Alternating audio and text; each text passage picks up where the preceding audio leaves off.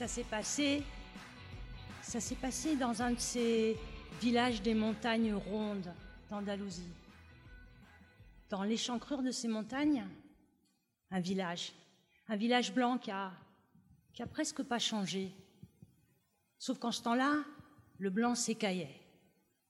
C'est un village semblable à d'autres, un village où euh, ça parle en andalou, ça parle fort, ça, ça jure, ça, ça taloche les enfants. Et là, là, à cet instant de l'histoire, ça crie, ça prie, ça taloche plus que d'habitude. Bah oui, parce qu'on se prépare. On se prépare pour la semaine sainte. Alors, les hommes, des hommes parmi les plus fervents, les plus musclés, s'entraînent à porter les passos, vous savez, les palanquins, les chars sur lesquels viendront la Vierge et le Christ du village. Il y a deux équipes. Il y a l'équipe de Jésus et il y a l'équipe de Marie. C'est un petit peu comme au foot. Hein. C'est deux équipes bien distinctes et ceux qui sont d'un côté ne peuvent pas remplacer quelqu'un de l'autre équipe. Et chaque année, chaque année, ils se préparent, ils se mettent d'accord. Ils prévoient l'itinéraire, même s'il n'y a que trois rues, il prévoit le timing. Mais chaque année, c'est la même histoire. Il y a toujours un moment où les deux équipes, celle de Jésus, celle de Marie, se retrouvent face à face. Bon. Alors ça commence en général par des discussions euh, un petit peu animées sur qui de la mère ou du fils a la priorité. Ça se poursuit, comment dire, par des, des jurons andalous catholique andalou. Vous voyez? Les pires qu'on puisse imaginer. Et en général, ça se termine par les chars sur le bas-côté et les coups de poing. Et tout ça sous l'œil fatigué du curé. Bah, parce qu'il faut dire que le curé, il vient de la ville. C'est un intello à lunettes. Euh, et il a, un petit peu de mal avec, comment dire, cette expression un peu braillarde de la foi. Et puis, euh, et puis, il faut dire les choses comme elles sont, il les trouve un petit peu flous, qui trouve qu'il flirte un peu avec des vieilles croyances. Bon, pendant que les hommes se préparent, les femmes aussi. Alors les femmes, elles préparent leur plus belle tenue noire. C'est pareil aujourd'hui, hein, elles préparent toujours leur plus belle tenue noire. aujourd'hui, elles sont peut-être un petit peu plus moulantes, un petit peu plus courtes, les talons augmentés, mais c'est la même idée. La plus belle, la plus belle mantille noire, les plus belles chaussures noires, le plus beau peigne noir. Parce que la seule qui ne sera pas en noir, c'est Marie. Marie, ça sera la plus belle. Il faut qu'elle soit la plus belle, si belle que qu'on va lui lancer des œillets, des piropos, des galanteries. Alors, dans le plus grand secret, les cinq plus vieilles du village, les plus canoniques, rafraîchissent le manteau en velours bleu pâle de la Vierge. C'est les plus, euh, quand je dis les vieilles, euh, c'est un peu des vieilles comme on n'en fait plus, hein, c'est les, vieilles d'avant, les vieilles, euh, les, vieilles, la vieja, la vieja auténtica, la vieja, la vieja de mal humor, la vieja orgullosa. Et c'est ce genre de vieille qu'on trouve Aujourd'hui, elle s'habille avec des robes à fleurs. Donc voilà. Mais c'est cette vieille-là qui, existait encore il n'y a pas si longtemps. Et pendant qu'elle euh, rafraîchisse la tenue de la Vierge, bah, la Vierge, elle est, elle est seule et nue dans la sacristie. Et il y a une petite, une fillette qui a 12 ans, qui s'appelle Frasquita, et qui a cet âge euh, à cet âge où le corps pose des questions. Et elle se dit, elle se dit que le corps de Marie, Marie qui est à la fois vierge et mère, femme et déesse, le corps de Marie sera lui répondre. Alors un soir, elle se faufile jusqu'à la sacristie. Elle pose la main sur la poignée, elle a le cœur qui bat, elle se prépare.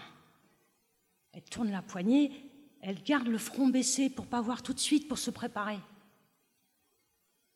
elle lève les yeux. Et là, le ciel lui tombe sur la tête en éclats. Parce que la Vierge, la Vierge est vide. Un vide entouré de ferraille.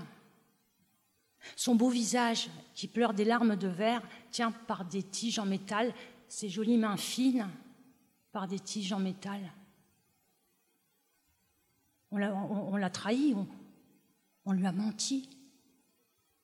Alors elle, court, elle fuit ce, désespoir, elle, fuit son rêve brisé, elle part s'enfermer dans sa chambre et là, elle pleure, elle pleure ce rêve longtemps.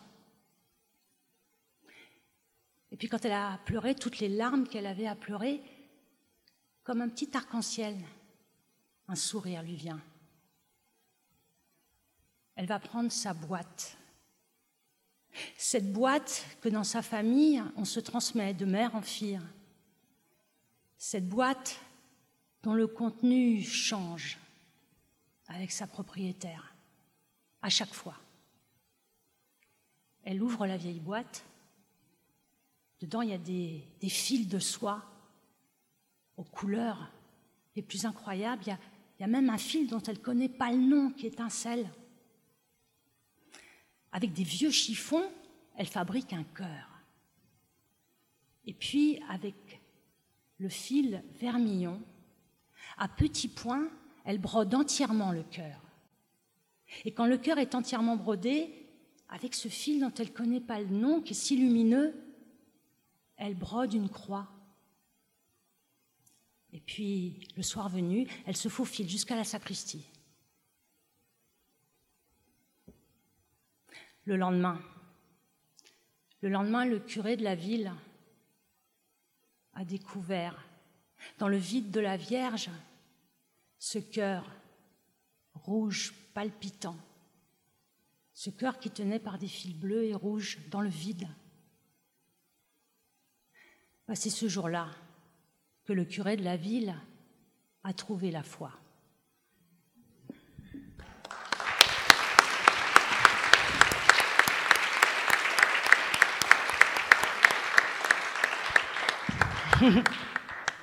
Racontez ça devant Carole Martinez. Ah, c'était, c'était magnifique. Ben, c'est, bon. Alors, Merci. De rien. J'avais, je, me disais, je peux, tu, tu, Myriam, tu peux pas, tu peux pas commencer comme ça. Pourquoi tu vas commencer comme ça d'emblée à raconter, euh, en plus devant Carole Martinez. Mais en même temps, ce conte-là, il dit tout. Il dit tellement de choses.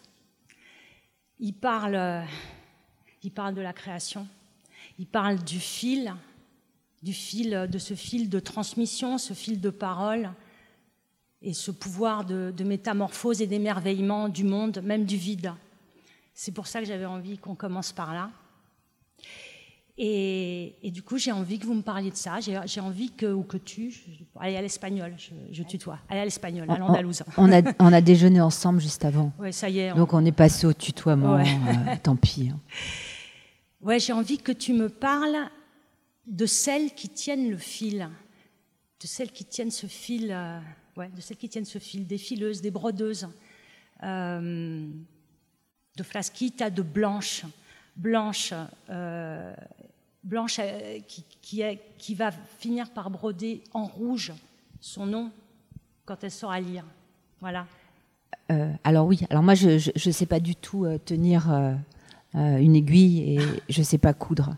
Euh, si je rapièce, souvent. J'aime bien rapiécer, j'aime bien parce que je suis toujours un petit peu décousue quelque part. Alors j'ai toujours besoin de me rapiécer. Euh, mais c'est vrai que à la base, il n'était pas. ce que vous, ce que vient de vous raconter Myriam, c'est c'est un des passages de, de, mon premier roman qui s'appelle Le cœur cousu. Et, et, ce passage a donné le titre au roman, sachant que en fait, euh, c'est juste un morceau, un tout petit bout du roman, et que moi, je voulais pas du tout ce titre-là pour mon premier roman, et que mon éditeur a choisi et m'a imposé ce titre, Le cœur cousu, et que j'ai mis beaucoup de temps à l'accepter. Mais ça, c'est un autre problème. Donc, en fait, euh, euh, moi, je voulais à la base, quand j'ai commencé à, écrire Le cœur cousu, donc le premier roman, j'ai mis 15 ans à l'écrire, j'ai pris mon temps, et je voulais réparer raccommoder une histoire familiale.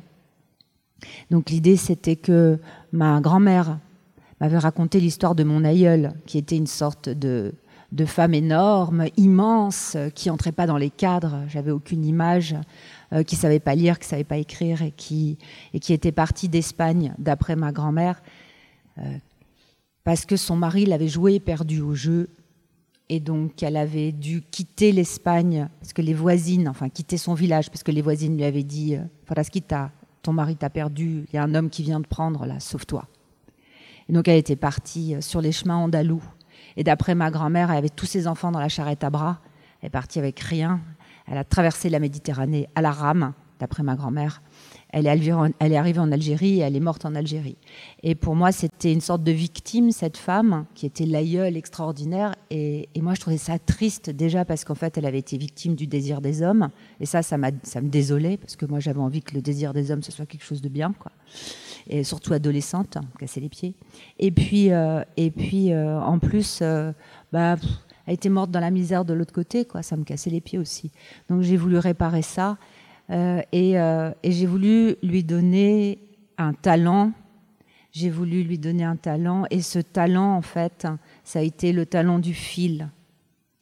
Euh, et pourquoi est-ce que j'ai choisi le fil, moi qui n'avais pas spécialement d'envie de, fil, de couture, qui n'y connaissait rien, qui parce que parce qu'en fait mon, mon professeur d'ancien français et j'aimais pas l'ancien français euh, en fac euh, nous avait dit que le le, le, le, mot texte venait du mot textile et que le mot texte était euh, en fait, euh, sur le plan étymologique, c'était une trame de mots, c'était un tissu de mots.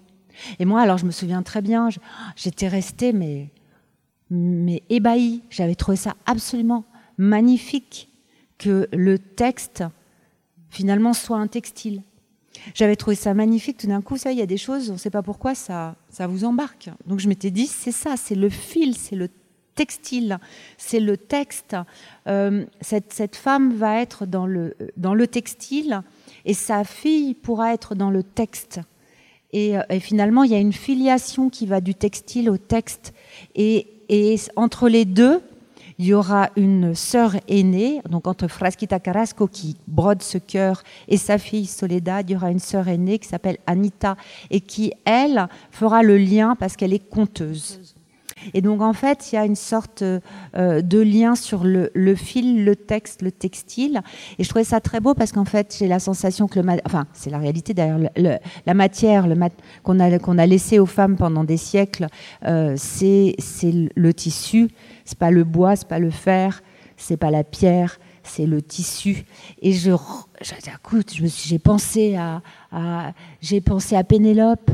Et je me suis dit, mais c'est fabuleux, Pénélope qui, qui, qui tisse et détisse le suaire de la Herte toutes les nuits pendant que Ulysse fait toutes ses péripéties. Et je me suis dit, mais finalement, Pénélope, c'est Homère. J'ai pensé à ça, je, je, trouve, ça magnifique. En fait, elle invente, réinvente euh, l'histoire d'Homère à travers ce textile qui finalement est, une sorte de, de texte oral, conté, ou voilà. Et je me suis inventé une Pénélope qui serait à la fois une conteuse et qui serait dans le texte. Et, euh, et, donc, je suis partie sur le fil.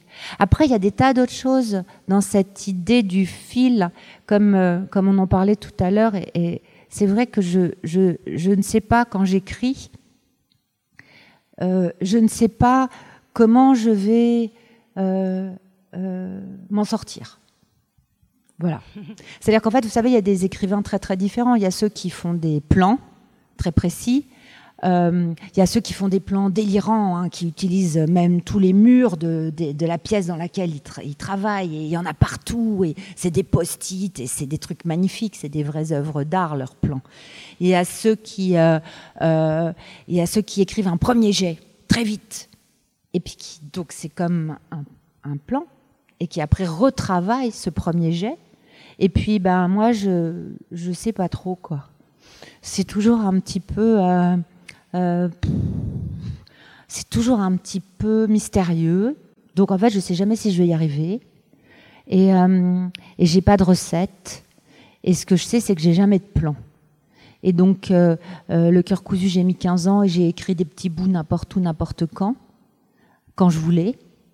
Et, et, après, ça a fait comme des petits cailloux, du petit poussé, une sorte de voie que j'ai suivie après.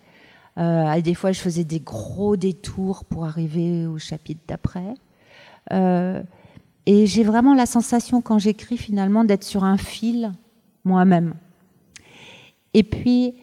En équilibre. En équilibre, mais en fait. En déséquilibre. Voilà, en déséquilibre. C'est-à-dire qu'en fait, il y a une sorte de truc qui fait que. ça. Ça fait un peu peur. Vous voyez? Il y a le vide autour et puis le, fil pourrait se rompre ou je pourrais perdre l'équilibre, je pourrais tomber. C'est complètement idiot parce qu'en fait je suis dans mon bureau quoi. Enfin je risque rien. Je suis assise sur une chaise en général d'ailleurs même pas en extérieur parce que sinon j'y arrive pas. Donc je suis plutôt dans un endroit euh, en presque recluse et, euh, et je fais ça donc c'est complètement imbécile d'avoir tellement peur de tomber. C'est comme le, exactement euh, comme un compteur un compteur euh, dans, l'oralité, même si c'est sur avec un papier, un crayon. Mais c'est euh, ce vertige aussi du compteur qui, euh, voilà, qui, qui, qui, qui, laisse la place à, à la surprise, à, à, il sait pas, il risque de tomber, ça peut arriver. Vous êtes, vous êtes, vous êtes là, pardon, là-dessus, quoi. et d'ailleurs, c'est ce qu'on disait aussi tout à l'heure. C'est là que tu es conteuse. C'est que, c'est que quand on te lit, on sent cette oralité et, ça donne, on sent cette sève, cette sève qui vient ah, d'un élan, d'un souffle, qui est celui aussi de l'oralité, même si c'est sur du papier. Et, on a ce désir de te compter aussi. Moi, j'ai envie de. Il y a, plein d'histoires dans, tes romans, en fait, qu'on peut prendre comme une histoire indépendante. Moi, il y en a d'autres que, qu'un jour euh, je, raconterai aussi. J'ai envie de raconter. Euh, oui, voilà. En fait, euh, on s'est dit qu'on allait lancer. En fait, on s'est dit qu'on allait emprunter la, pelote de fil de la Baba Yaga. Vous savez, la Baba Yaga, euh, elle donne parfois à ceux qui osent affronter l'épreuve, elle leur donne parfois une, une, pelote de fil pour les guider. Cette pelote de fil, ils la prennent, ils la lancent et ils suivent le fil. Alors moi, je m'étais dit, voilà, je vais faire ça, puis je vais bien tenir le fil. Euh, et, Carole euh, m'a dit euh, Non, moi je trouve que ce qui est intéressant dans les pelotes, c'est les nœuds. Et il ne faut pas les défaire. Donc on est, un peu là-dessus. voilà. Et, bah, si, je reprends le, fil, ce, fil de tes personnages, c'est un fil de vie, en fait. C'est un fil qui raccommode, qui suture, qui, qui, qui, reprend les déchirures, qui recoue ce qui a été coupé, hein, quand même, beaucoup. Hein. Mais, mais, le fil, ça peut être aussi un fil de mort. Euh, moi, je les vois reliés comme les sorcières au, parc. Mm-hmm. Elles ont voilà, les, parcs qui, euh, qui filent, et puis qui mesurent, et puis qui coupent. Euh, elles sont de cette famille-là, comme les sorcières. voilà. Est-ce que tu peux, euh, est-ce que tu peux nous parler des sorcières, de, ta grand-mère, de, de, ce qui, euh, voilà, de ce fil de transmission en fait, qui, euh, voilà, qui est tellement présent dans, dans tes histoires? Bah alors, c'est, en fait, j'ai toujours dit que ma grand-mère était conteuse, mais non, ma grand-mère n'était pas vraiment conteuse. Ma grand-mère était sorcière. Non, mais ce qui est très différent. Ce qui est très différent, en fait. Ma grand-mère était sorcière, elle racontait pas vraiment d'histoire. C'était sérieux. Elle racontait pas d'histoire. Quand elle me racontait l'histoire de mon aïeul, Frasquita Carrasco, c'était presque rien. Hein. Elle me disait presque rien. Elle me disait juste euh, tiens les cordons de la bourse, méfie-toi des hommes, et euh, c'est tous des salauds. Et puis elle me racontait l'histoire comme ça, mais rapide. C'était vraiment presque rien. Et ces livres de contes en fait, c'était vraiment des livres de contes. C'est-à-dire, elle notait chaque jour le prix du pain, le prix de, euh, bah, la viande quand il y en avait, le prix de. J'ai hérité de ces livres de contes, vous voyez? Et, euh, et en revanche, elle était sorcière puisqu'elle avait des prières. Elle se disait pas sorcière. Hein. Elle disait pas qu'elle faisait de la magie. Elle disait qu'elle soignait. Et elle avait des prières en espagnol. Elle avait des prières en espagnol et c'était joli. Déjà, je ne comprenais pas l'espagnol, ou très peu, parce que pour moi, c'était la langue des secrets. C'était des prières qui devaient jamais être écrites, parce qu'avant elle, on n'écrivait pas. Donc, de toute façon, euh, c'était normal. C'était des prières qui se donnaient pendant la semaine sainte, euh, de mère en fille, euh, ou de mère en petite fille, qui s'apprenaient par cœur. Et on apprenait aussi des choses dans la cuisine, avec ces prières. Alors il se trouve qu'elle, et moi j'adore, je trouve ça tellement joli parce que c'est, je, suis désolée quoi, c'est mon enfance, mais je l'adore. en fait, j'ai vécu dans une sorte de boîte. Euh, j'ai vécu dans une petite pièce qui était la pièce de ma grand-mère, qui était à la fois la cuisine, le salon, la chambre à coucher, qui était donc une pièce unique avec euh, les toilettes dans la cour. Et, euh, et c'était une cuisine, avant tout une cuisine, même si on y dormait parce que ma grand-mère était une sorcière et une cuisinière. Et elle mêlait la, magie et la cuisine. Et il y avait toujours des éléments très très très simples. Hein. C'était des euh, quand euh, par exemple mon fils est né et que euh, une femme dans la rue m'a dit oh là là qu'est-ce qu'il est beau votre enfant et que j'ai dit à ma grand-mère oh mais, mais te rends compte mon fils est tellement beau qu'il y a une dame dans la rue qui m'a dit qu'est-ce qu'il est beau ah panique à bord. Elle t'a dit ça. Tu vas vite prendre une croûte de, pain. Tu la tailles en forme de croix. Tu la couds au revers de l'habit de ton fils. D'accord? En disant en espagnol, je sais plus quoi. Tu répètes derrière moi. Oui, oui, d'accord. Donc, en fait, je ne l'ai pas fait. Hein. C'est pas bien, hein, mais euh, bon. Et, et, et, et c'était tellement sérieux.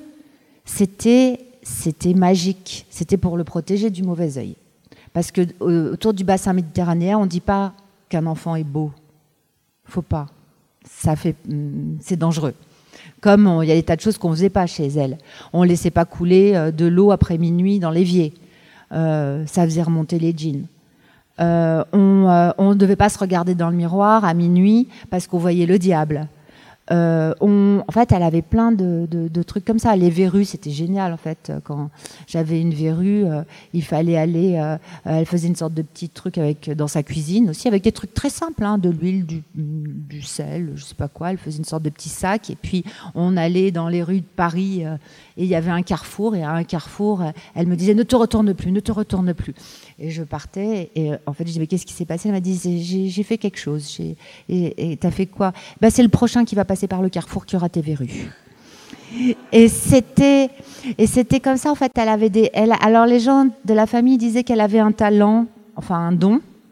Et le don, c'était que aux enterrements, elle savait qui serait le prochain. Et alors, c'était terrible parce qu'aux enterrements, tout le monde évitait ma grand-mère. Parce qu'elle disait Oh là là, t'as une petite mine, toi. Et là, en général, c'était le suivant. Donc euh, c'était, terrible. Donc elle, était censée savoir qui allait mourir. Et elle, euh, ce qu'elle voulait vraiment dans, la vie, elle croyait à des tas de choses, mais à, plein plein de choses. C'était très joli, mais c'était sérieux. Hein. Euh, ce qu'elle voulait vraiment, en fait, c'était entrer en contact avec les morts. Elle, elle se fichait totalement finalement de savoir qui serait le suivant. Ce qu'elle voulait, c'était, revoir les gens qu'elle avait perdus. Et puis elle en perdait de plus en plus, donc elle voulait. Et elle était convaincue que moi j'avais le don. Donc elle était sûre que moi je voyais les morts. Je trouvais ça. Parce que la, nuit je faisais des terreurs nocturnes.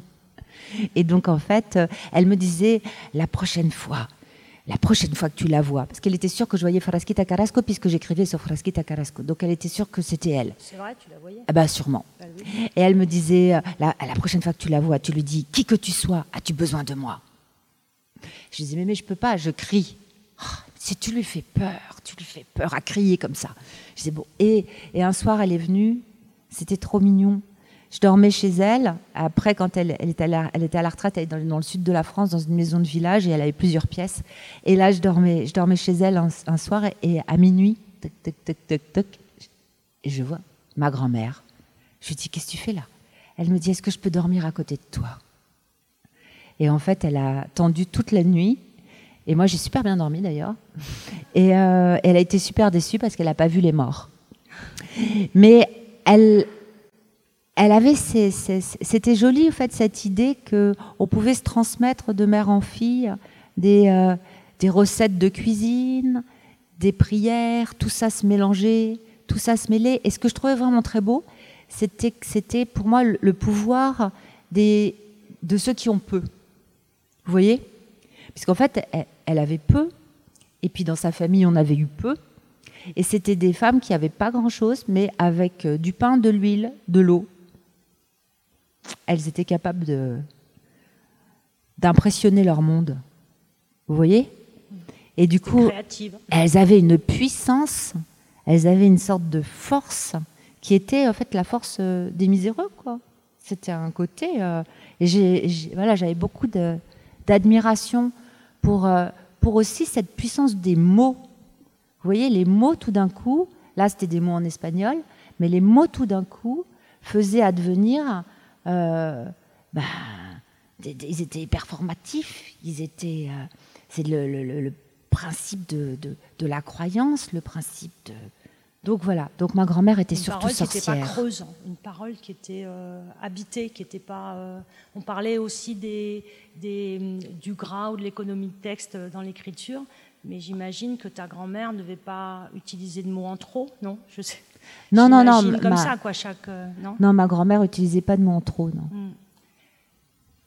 Tu as un personnage dans tes contes, peut-être qu'il est inspiré de ta grand-mère, je ne sais pas, mais qui me plaît beaucoup, une sorcière une sorcière lumineuse qui est Guillemette.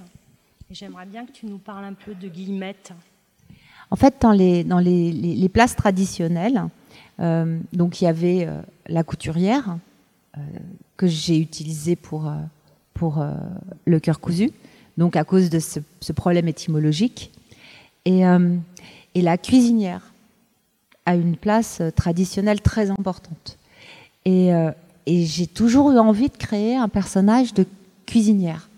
En fait, tu vas, tu vas, c'est intéressant parce que tu vas un peu au rebours de, comment dire, d'une sorte de néo-féminisme qui, pour qui euh, être assigné à la couture, être assigné à la cuisine, c'est, l'horreur, quoi.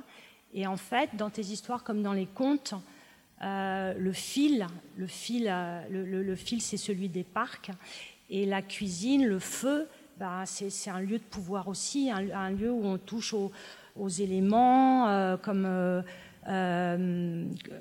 comment dire, par exemple le, tissage. Dans nos cultures, c'est un truc de bonne femme. Mais dans certaines cultures, ils ne se trompent pas, c'est pour les hommes. Oui, en Afrique, il y a énormément de... En Amérique, chez les Dogons. Mm, mm. Alors, tu, tu, connais ce, ce, ce, truc que j'ai découvert il n'y a pas longtemps qui m'a ébloui dans la cosmogonie Dogon. Est-ce que tu sais comment la, la parole a été donné aux, hommes? Non. Tu sais pas? Ah, je tu veux lui apprendre quelque chose. j'ai appris ça il n'y a pas longtemps, ça m'a. En fait, c'est un, un des génies créateurs de la cosmogonie Dogon qui a apporté en même temps le tissage et la parole aux hommes. Il a, de son ventre, de ses tripes est sorti, de son crachat est sorti un fil. Ce fil, il l'a tissé entre ses dents. Sa langue, qui était fourchue, euh, lui servait de navette. Il ouvrait, il fermait la mâchoire. Je ne suis pas une spécialiste, mais en gros, c'est ça. Et c'est comme ça qu'il a montré aux hommes comment tisser. Mais ce tissage-là, c'était aussi la parole. Donc, un truc sérieux. Donc, les femmes, si elles ont le droit de faire le fil, bon, mais les hommes, il n'y a que les hommes qui tissent. Et il y a pas mal de, pas mal de cultures, je crois, comme ça. Et alors, il y a une chose que je trouve magnifique, c'est que quand il y a un mot pour dire un homme nu, qu'une personne est nue, et c'est, il est, c'est un mot qui veut dire oh, une personne est, euh, voilà, c'est ça. Et c'est un mot qui veut dire il est sans parole. Être nu et être sans parole, c'est la même chose. Voilà. Alors, je, je, je, je m'étais dit, je le placerai à un moment donné, celui-là, tu vois. Non, mais c'est, vrai, on est dépourvu, quoi. Euh, on est sans parole.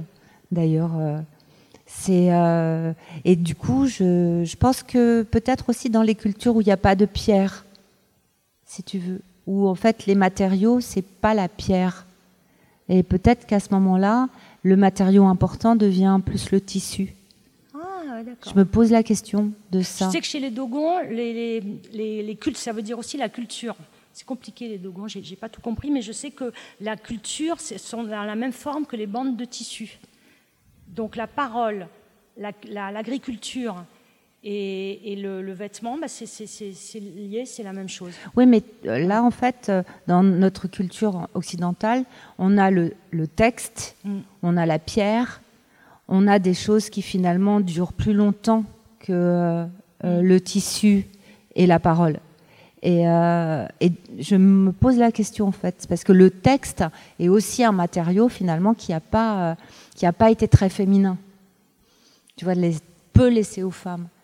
Euh, et, du coup, le textile, est-ce que dans ce cas-là, ça ne fait pas partie justement de ces matériaux qui, qui sont plus fragiles et qui. Euh, mais c'est pareil. De toute façon, tu parlais de la cuisine. Euh, si on regarde à l'époque, euh, pendant très longtemps, de toute façon, la cuisine familiale était réservée aux femmes. Mais les cuisines dans les châteaux ou les, les, ceux qui dirigeaient des cuisines, c'était des hommes. Hein, faut pas rêver.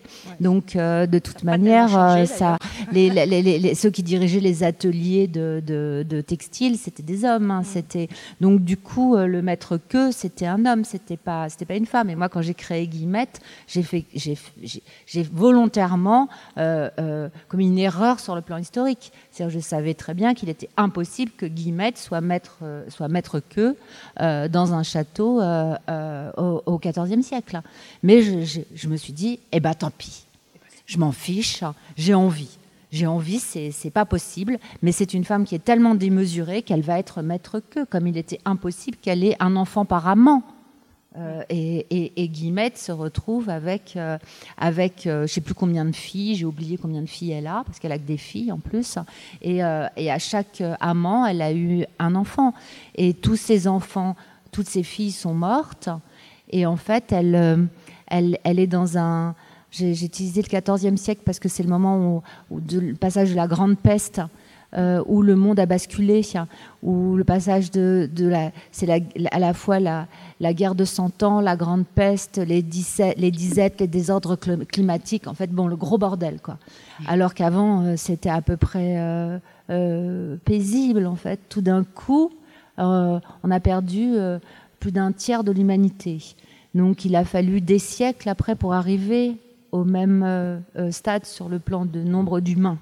C'était incroyable. Donc, c'est un siècle qui me paraissait intéressant à travailler aujourd'hui. Euh, et, donc, j'ai joué avec ça. Et donc, Guillemette, elle, avec la peste, avec tout ça, elle a perdu toutes ses filles. Et elle vit dans un désert. Il y a beaucoup de villages euh, qui s'appellent des déserts. Et c'est souvent des, villages qui ont été euh, abîmés par la peste, justement. C'est pas une clairière? Non, ça, c'est. dans une clairière. C'est une clairière, mais c'est un, ancien village. C'est-à-dire qu'en fait, c'est un moment où euh, tout le, euh, où la nature a repris ses droits parce qu'il y a des tas de villages justement où tout le monde, tout le monde étant mort, où les, champs n'ont plus été, euh, n'ont plus été travaillés, la forêt a repris ses droits, les animaux sauvages sont revenus. Enfin bon, ça a été un, moment particulier de, l'histoire humaine. Et donc il y a eu ces déserts qui sont des, des, villages oubliés, laissés, abandonnés. Et, euh, et, donc elle, vit en plein milieu de la forêt dans un désert, dans, euh, dans cette, euh, ce, lieu qui est en fait un ancien lieu abandonné. Et elle est restée là avec toutes ses filles mortes. Et, et elle, elle continue à, faire la cuisine rien que pour ses filles mortes et dans l'espoir d'appeler des enfants vivants dans l'espoir que les parfums de ces tartes, les parfums de ces gâteaux attirent des enfants vivants. Donc vous pouvez voir à quoi je pensais en fait et à quel compte je pensais en, écrivant cette, cette femme euh, que j'ai nommée Guillemette. Et euh, tu, me parles de Baba Yaga et moi je, pensais je pensais aussi à Hansel et Gretel. Je pensais euh, donc à cette, cette sorcière-là qui. Mais là, sauf que dans Hansel, et, Gretel, c'est la version la plus noire, le versant le plus noir de la Baba Yaga. Mais la Baba Yaga a une ombre, euh, une ombre euh, bienfaitrice, une ombre même divine. Et là, et là c'est un personnage extrêmement positif. Cette euh, guillemette qui essaye d'attirer des enfants vivants pour tenir compagnie à ses enfants morts. La seule chose, c'est qu'elle veut des enfants vivants pour les aimer, mais pour les dévorer d'amour. Donc finalement, c'est aussi une dévoration. Elle veut des enfants vivants et elle va attirer euh, des enfants vivants, aimants et blanches, qui vont venir se réfugier dans son désert, dans un lieu qui finalement est un lieu merveilleux, euh, mais qui est aussi un lieu où, qu'on peut presque plus quitter, quoi, mm. qui est une sorte de ventre, de ventre euh, nourricier, de ventre d'amour, mais de, de lieu qui, qui, étouffe et qui, et qui oblige à rester en enfance. Et donc, euh, voilà. Magnifiquement multifacette. Moi, c'est ce que, ce que j'aime dans tes contes, c'est qu'elles sont. Euh, elles sont euh, parfois, on dit que dans le conte, les personnages sont archétypiques, qui sont, qu'il faut même pas leur donner de personnalité. Je, personnellement, j'y crois pas trop. Je crois, qu'au contraire, le rôle du conteur, c'est de lui donner de la chair, c'est de lui donner une épaisseur et de lui donner, le nourrir de, de, ses mémoires, de ce qu'on est nous-mêmes, de, notre vécu. Et ta guillemette, moi je la vois, elle est enveloppée, elle aime la nourriture, elle aime nourrir, elle aime le sexe, elle a des amants, elle a un, enfant avec chaque amant, elle est extraordinaire de lumière, c'est le versant le plus lumineux possible de la sorcière. Et là, normalement, c'était le moment où j'avais, mais si tu es d'accord, hein, ah j'avais un peu prévu de, raconter la, Baba Yaga. J'avais aussi pensé euh, à l'histoire de la fileuse d'ortie, mais on ne peut pas tout faire. Et, je me dis que la Baba Yaga, quand même, euh, pour honorer cette guillemette que je trouve extraordinaire, qui est, qui est, euh, qui, flirte avec le, alors le monde des morts au sens ancien en fait. Le, monde des morts n'était pas forcément négatif, pas forcément un enfer ou un paradis, c'était l'au-delà, comme, euh, euh, sous, comme par exemple Avalon, c'était euh, l'au-delà, c'était ni enfer ni paradis, c'était de l'autre côté, de l'autre côté des eaux, un, monde, un monde à part. Et, et là, la clairière, parce que moi, il me semblait bien, j'avais le souvenir que Guillemette vivait dans une clairière. J'ai même noté quelque Si, si, si, il y a une hein, clairière, mais c'est un ancien village.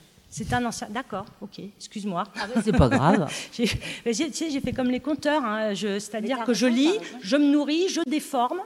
T'as vu, je t'avais dit.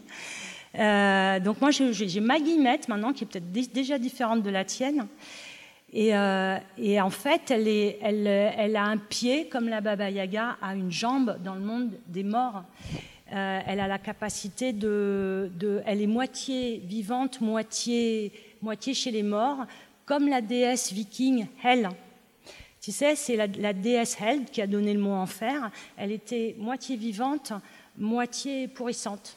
Hmm. Et donc, c'est sans doute aussi une des ancêtres de la Baba Yaga qui a cette jambe euh, de bois. Et c'est pour ça qu'en fait j'ai choisi, j'ai choisi euh, dans, dans, mon dernier roman, donc Les Roses Fauves, c'est pour ça que j'ai choisi une boiteuse. Parce qu'en fait la boiteuse justement, c'est la femme du seuil. Donc c'est celle, vous savez, quand on passe un seuil, il y a la bascule de la hanche pour passer le seuil, et la boiteuse ou le boiteux, en fait, est traditionnellement celui qui passe, ou celle qui passe du monde des vivants au monde des morts, mais qui peut passer dans les deux sens. Et, euh, donc c'est et qui est aussi connoté sur le plan sexuel d'ailleurs parce que euh, quand c'est la boiteuse parce qu'en fait il y a ce déhanchement donc il y a les deux et la boiteuse est intéressante aussi pour ça. Elle est connotée, sexuellement. Bah, il y a beaucoup de chansons, euh, de chansons paillardes sur la boiteuse. Ah, bah, la boiteuse, c'est, euh, c'est, elle est, elle est attirante, quoi. Ah d'accord. On en reparlera parce que ça m'intéresse. euh,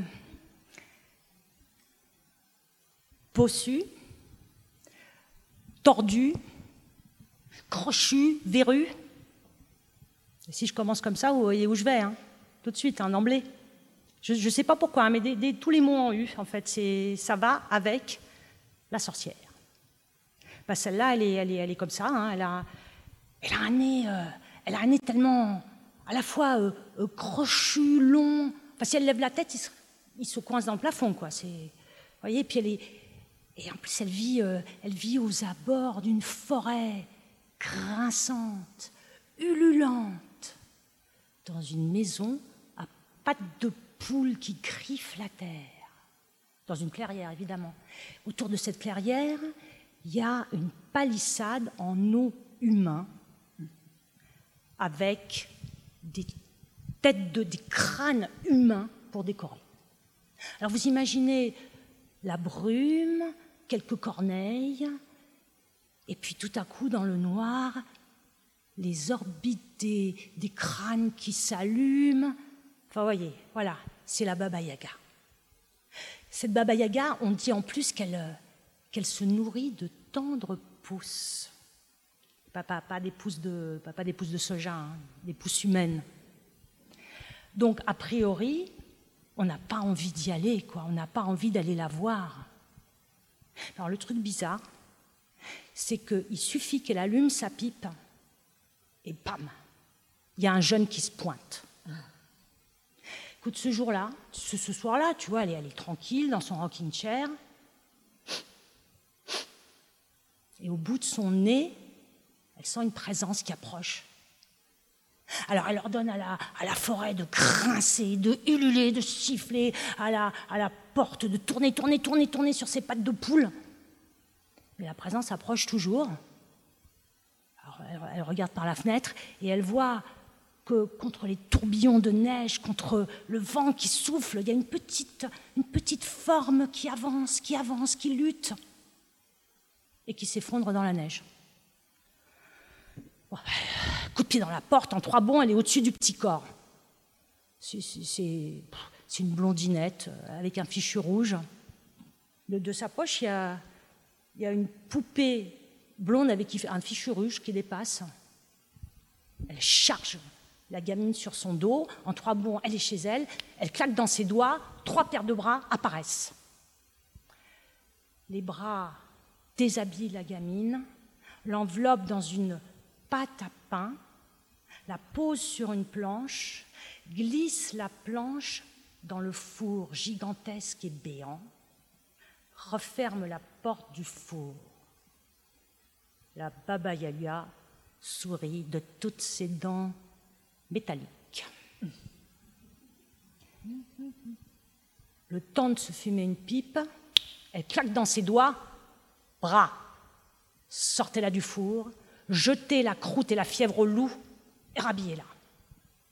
Les bras s'exécutent. La gamine cligne des yeux, voit le four béant, voit la Baba Yaga.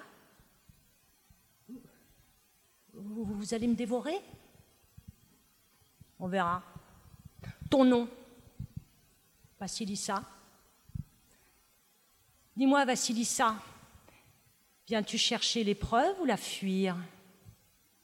Oh ben, je, je En fait, je viens juste chercher de la lumière. Ah. Qui t'a donné cette lumineuse idée? Ma marâtre et ses deux filles Classique. eh bien, écoute, euh, Vassilissa, si tu veux que je te donne de ma lumière, tu me rendras quelques petits services d'avant. J'ai du grain au grenier à trier, un peu de ménage à faire. En attendant, serre-moi à manger.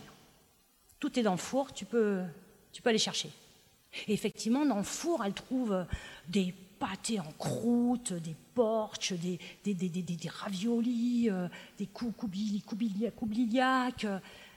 Elle sert la sorcière qui se met à dévorer pendant que les bras lui servent de la vodka qu'elle avale à la grande rasade.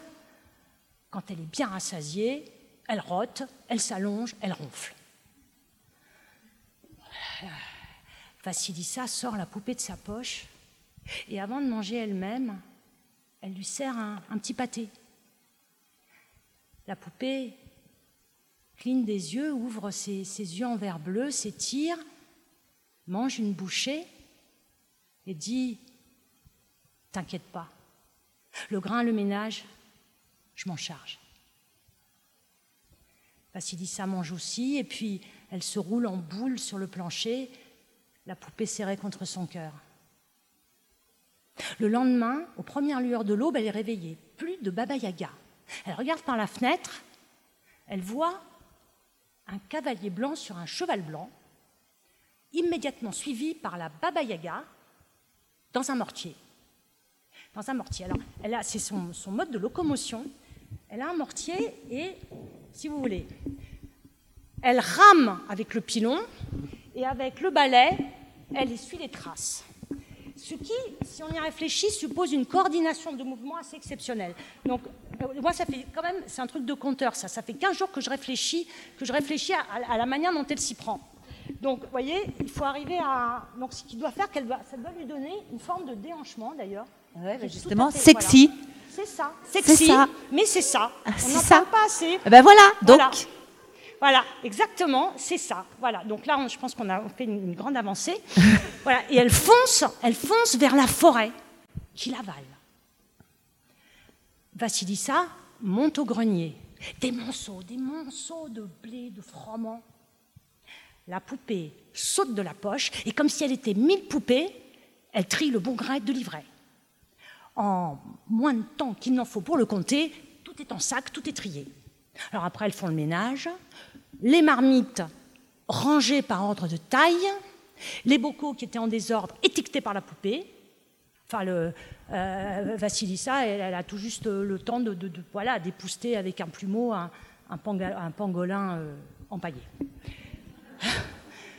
La journée, voilà. Et puis le soir arrive, et par la fenêtre, elle voit un cavalier rouge sur un cheval rouge, suivi par un cavalier noir sur un cheval noir, suivi par la Baba Yaga qui. Euh, ah. ah, ouais, bah oui. Ah oui, tu veux que je le refasse Ah oui, je veux bien. ouais. Tu t'es beaucoup entraîné. C'est magnifique. 15 jours. Hein, que je, voilà. 15 jours. Coup de pied dans la porte, la Baba Yaga rentre, vérifie, contrôle, passe un doigt sur les meubles, ronchonne que c'est un peu trop rangé et qu'elle ne va pas s'y retrouver, monte au grenier, constate que tout est parfaitement trié, claque dans ses doigts, bras, aller moudre le froment. En attendant, serre-moi à manger. Elle, sert la Baba Yaga à son, dîner, toujours plantureux, et, et, Vassilissa, qui se tient debout, euh, se tortille. Se tortille. Baba Yaga lui dit Écoute, je vois bien qu'il y a une question qui tourne dans ta tête. Pose-la, mais fais bien attention. À trop savoir, on vieillit vite. Alors Vassilissa, Vassilissa demande qui est, qui est ce cavalier blanc sur un cheval blanc? C'est mon jour en habit blanc? Et ce cavalier rouge sur un cheval rouge? C'est mon soleil en habit rouge et ce cavalier noir sur un cheval noir. C'est ma nuit, tous trois d'excellents serviteurs. Autre chose? Vassilissa pense au crâne, pense au bras, mais elle répond Non, je ne suis pas pressée de vieillir. C'est bien. Alors à mon tour de te poser une question. Qui t'a aidé? Bah, euh, c'est la poupée que ma mère m'a donnée avant de mourir. Oh, oh bah c'est mignon. Oh, comme c'est mignon. Oh, bah vraiment, je, suis sûre que vous faites votre prière à genoux euh, devant le lit tous les jours. Berk. Demain, demain, oust, vous déguerpissez avant que je dévore ta petite chair chrétienne et que je plante des aiguilles dans ta poupée. Et le lendemain, dès l'aube, la sorcière raccompagne Vassilissa jusqu'à la palissade. Là, elle prend un crâne, elle le pose sur un bâton. Tiens, prends Vassilissa. Ça te fera une deuxième poupée, moins mignonne, mais plus efficace.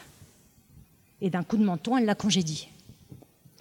Vassilissa repart, marche toute la journée à travers les bois, à travers les clairières, quand il fait sombre, quand elle est perdue, les yeux du crâne s'allument.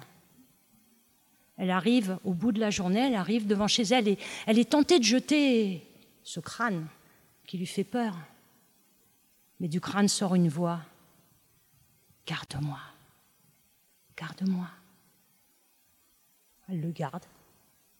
Elle frappe à la porte. La marâtre et ses deux filles ouvrent. Et la première chose et la dernière chose qu'elle voit, ce sont les yeux du crâne qui se mettent à flamboyer, brûler, nettoyer leur regard si malvoyant. Elle s'enfuit, elle s'enfuit les bras en avant. Et depuis ce temps, elle cherche, elle tâtonne en aveugle. Elle cherche qu'elle marche, elles ont bien pu louper du temps qu'elle croyait voir. Vassilissa a grandi près de son père, elle a rencontré le prince qui lui convenait, elle lui a fait des enfants, ils ont eu des peines, ils ont eu des joies.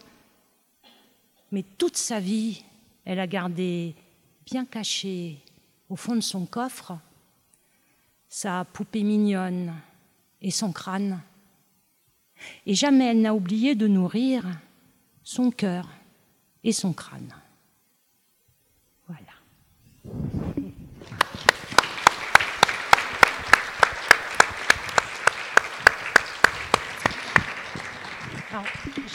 Alors, juste pour rebondir, pour revenir sur euh, Guillemette, ma baba Yaga euh, à lumineuse. Moi, lumineuse.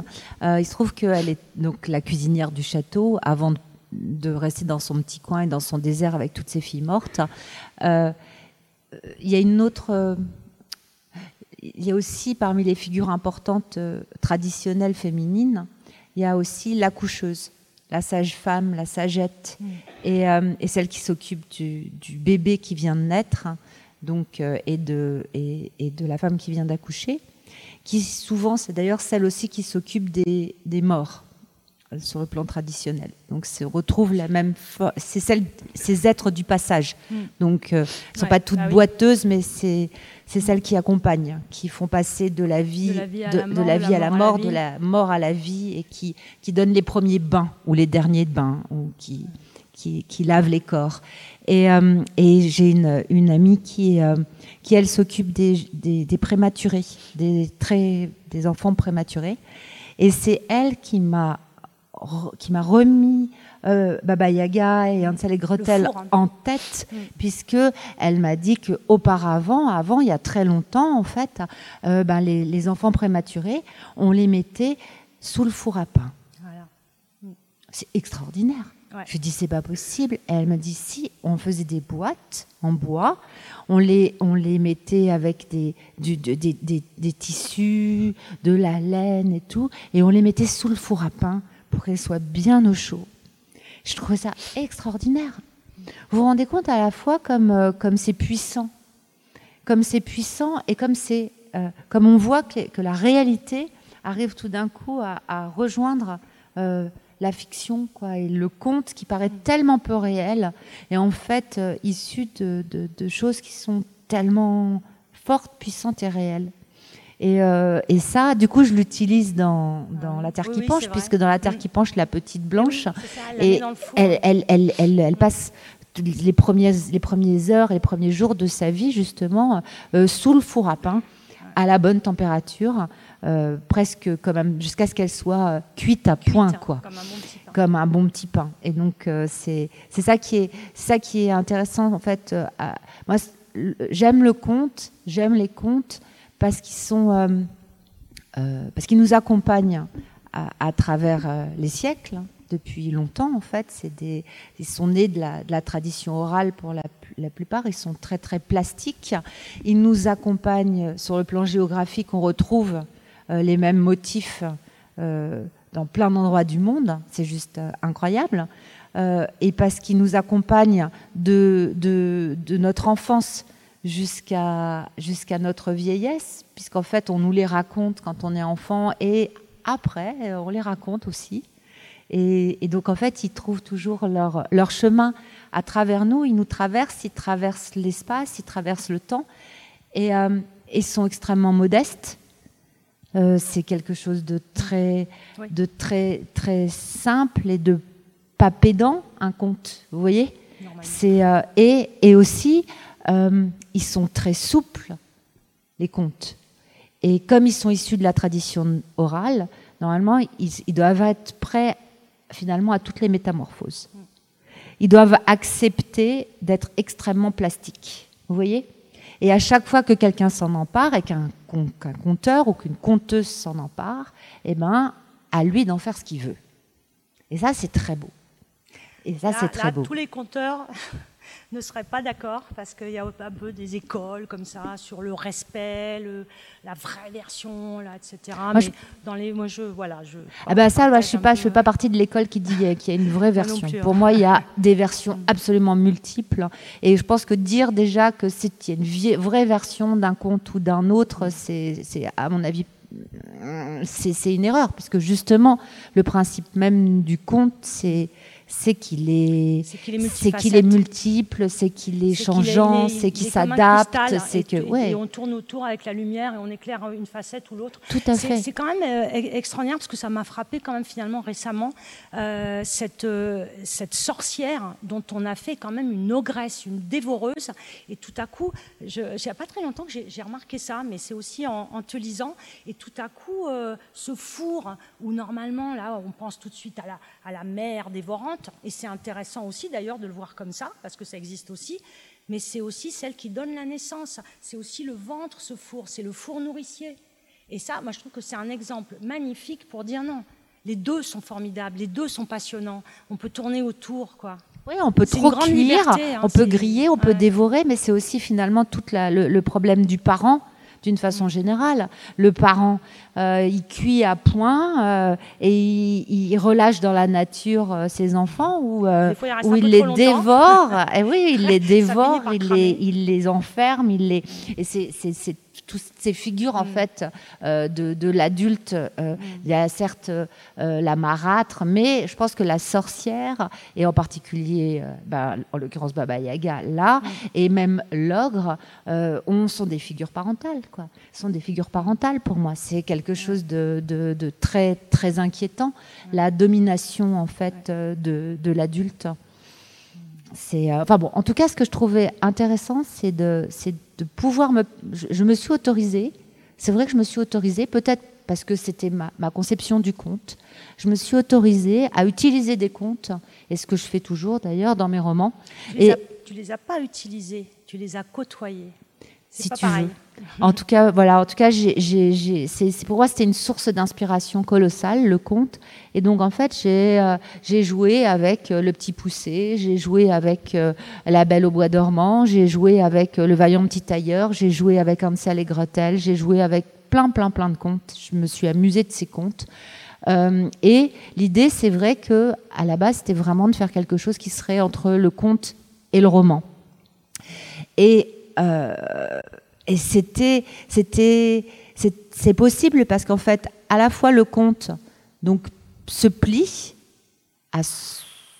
au temps et, euh, et à l'espace et à chacun, et, euh, le roman, c'est, le genre le plus, euh, le plus ogre qui soit. Vous voyez? C'est-à-dire que le genre, c'est le genre qui peut tout dévorer. Il peut dévorer la poésie, il peut dévorer euh, le conte, il peut dévorer l'histoire, il peut dévorer euh, euh, le, il, peut l'autobiographie, il, peut tout dévorer. Étanche, il n'est pas étanche. Non. et, lui, il est très très élastique en fait. Mm. Et en fait, un roman, c'est ce, ce qu'on décide en mes romans. C'est un roman. Et ça, c'est c'est extraordinaire. Donc finalement, de pouvoir essayer de travailler et de travailler les deux. Oui. Bon, je suis. Ah oui, c'est à moi de, de, relancer la, la C'est à toi de relancer. C'est moi de relancer. Ouais. Euh, J'avais prévu plus ou moins quelque chose, mais bon, je ne je, je, sais pas. Euh, Est-ce que je te fais parler? Est-ce que je raconte encore une histoire où ça va bien? Est-ce que euh... Je vais pas te dire de pas raconter une histoire si tu me le demandes. je, je, je, bah, euh, en fait, c'était quoi mon fil au départ Ouais, c'était ces figures féminines ces figures de, femmes qui sont entre, euh, entre deux mondes, clairement. Le monde des vivants, le monde des morts, mais le monde des morts, c'est pas exactement le monde des morts. Ça peut, on peut appeler ça aussi l'invisible ou l'au-delà. Et euh, non, mais je peux te faire parler encore. Et du coup, moi, je pensais à, ton troisième personnage, qui est la vouivre. Tu as une vouivre, elle a une vouivre extraordinaire cette euh, Bérangère, cette Bérangère qui, a des points communs avec Guillemette, hein, en fait. Euh, moi, je la vois, tu, la décris comme. Allez, elle est charnue, elle est belle, elle est. Attends, bouge pas, vous allez voir comment elle est. est-ce que je l'ai mis bah, T'as perdu Bérangère. J'ai perdu Bérangère, non mais je peux pas la lever. La femme se lève, gigantesque beauté. Elle déplie gracieusement ses rondeurs dans le paysage comme un être surnaturel. Elle appartient à cette terre. Certaines de ses formes sont modelées dans la continuité des rochers, des nuages, des arbres. La traîne verte de sa côte coule jusqu'à la Loue. La Loue, c'est la, la rivière avec laquelle elle fait corps, à laquelle elle se mélange. Elle devient plus terreuse à mesure qu'elle se rapproche de l'eau troublée. Sous le soleil, le tissu est plein de remous et de reflets confus, et il touche sa chair de si près qu'elle paraît presque nue. C'est Bérangère. C'est Bérangère. Enfin, elle n'a pas toujours été. Elle a été Bérangère. Elle a, elle a été femme. Elle a, et puis elle a été maltraitée par les hommes, et donc elle est revenue à la, à la rivière avec laquelle elle fait corps. Et euh, c'est pareil, c'est comme la sorcière, en fait, elle a, elle a la, la sirène a le haut du corps, le haut du corps qui, qui, qui, est, du monde des humains et le bas du corps qui est, qui est de l'autre monde. Alors on peut, on peut l'interpréter comme on veut. Et, et, elles sont, voilà, elles sont, elles sont sœurs, ces trois figures la fileuse, la sorcière, la, cette femme, euh, cette, femme ondine. Sirène, cette ondine, oui, ondine, sirène, vouivre. Mm. Euh, alors là, moi, je ne sais pas. Tu vois, j'avais prévu de compter encore une histoire de fil. C'est toi qui vas choisir. Je peux raconter une histoire euh, de la, l'histoire de la fileuse d'ortie ou ma version de Mélusine. Ah bah attends, juste, je vais te répondre quand même sur, sur la vouivre. En fait, c'est la Dame Verte et c'est, et c'est un personnage qui habite vraiment euh, la vallée de la Loue. Enfin, elle l'habite. Ça fait des siècles qu'elle habite euh, la, vallée de la Loue. Ça fait des siècles qu'elle habite la Loue. Et la, légende dit que euh, quand on est un homme, il ne faut pas se promener seul le long de la Loue ou aller pêcher seul dans la Loue parce que on peut croiser la Dame verte. Et si on croise la Dame verte, elle est tellement magnifique, elle est tellement séduisante, elle est tellement extraordinaire, elle est tellement que on peut pas, peut pas résister à cette femme et que euh, elle vous entraîne à sa suite dans l'eau. C'est un jeu amoureux et que bah, une fois que vous êtes dans l'eau, nu, elle vous noie. Et on ne sait pas pourquoi la Dame verte noie les hommes depuis des siècles dans la loue. Personne ne sait. Et, euh, et j'ai trouvé ça très jolie. Donc je me suis dit, puisque j'avais décidé de, m'installer sur le plan littéraire sur le bord de la Loue et que j'avais décidé de construire un château euh, dans ma tête, hein, enfin en tout cas un château de papier sur le bord de la Loue à Haute-Pierre, bah, je me suis dit, je vais prendre ce personnage, c'est fantastique, et je vais raconter pourquoi est-ce qu'elle noie les hommes. Donc je vais, je vais raconter la Dame verte avant qu'elle ne devienne la Dame verte. Donc dans un premier temps, elle s'appelle Bérangère, et c'est une femme c'est une femme, bon, certes, on l'a trouvée bébé sur le bord de la Loue, mais c'est une femme comme les autres, sauf qu'elle tient de la géante, qu'elle est très, très séduisante, qu'elle est extraordinaire, que tous les hommes lui courent, lui courent autour ou lui tournent autour comme des mouches, qui sont tous là au moindre de ses gestes. Et, et, mais en fait, elle aime que le gros Martin. Et il va lui arriver malheur à cette pauvre, pauvre dame, enfin cette pauvre Bérangère. Et donc après, dans la suite, pendant des siècles et des siècles et des siècles, elle va noyer les hommes jusqu'au jour où elle va retrouver un Martin. Mais ce qui est fou, c'est qu'en fait, euh, j'étais jamais allée à Haute-Pierre quand j'ai euh, écrit mon premier roman, donc j'étais jamais allée sur place. Euh, c'est pas grave parce qu'il se passe au XIIe siècle. Alors je me disais que depuis le XIIe siècle, ça avait dû changer Haute-Pierre, donc je m'en fichais. Et puis le, château, je l'avais posé là, et c'est moi qui l'avais imaginé. Et puis de toute façon, je racontais l'histoire d'une recluse, donc elle n'avait pas besoin de savoir comment c'était vraiment autour. C'était pas grave, quoi. Donc je pouvais tout inventer. Mais j'avais tellement peur d'être déçue en y allant.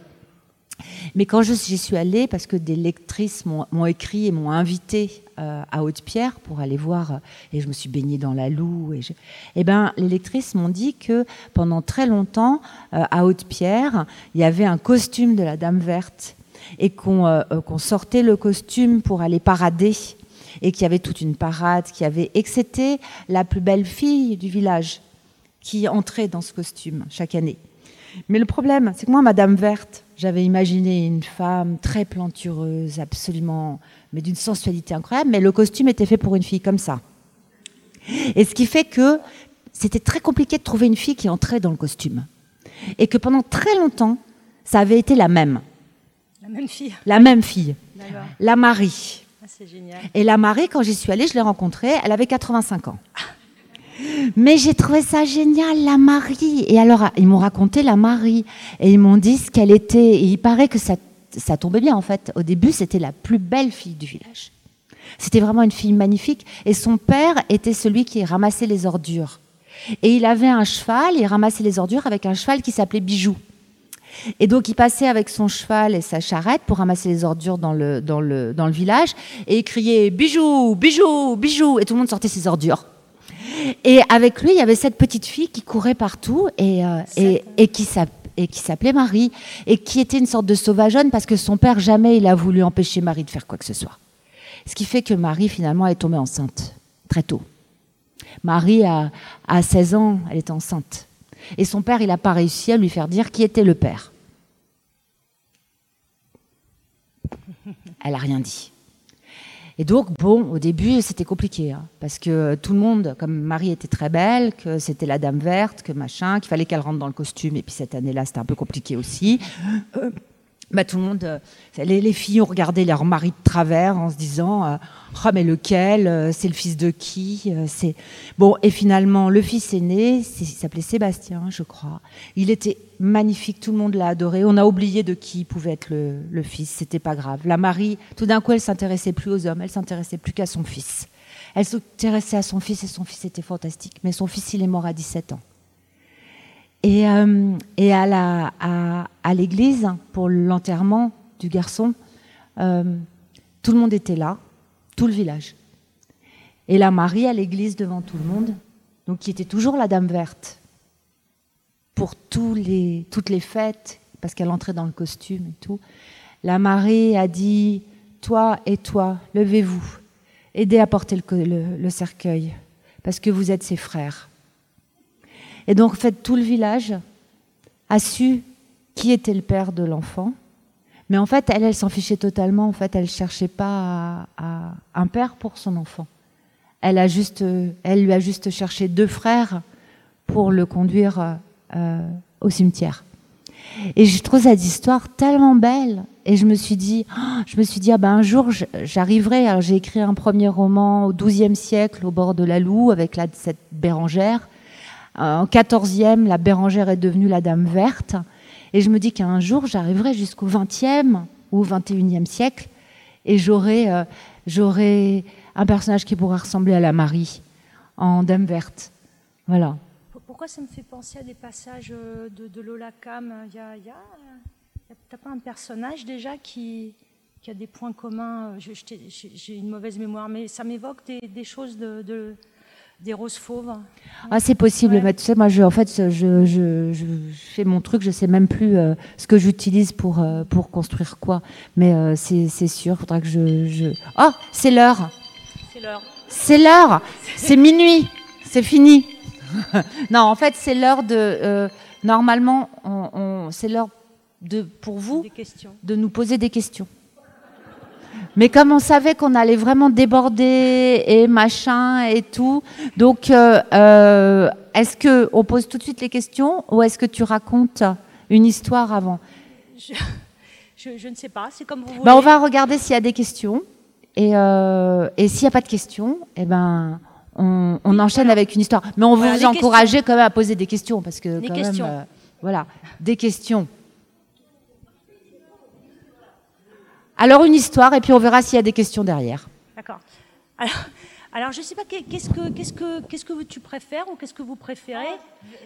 Voilà, hein Alors qu'est-ce que vous préférez? La fileuse d'ortie ou Mélusine? Ah, et la fileuse. La fileuse, hein, la fileuse. Hmm.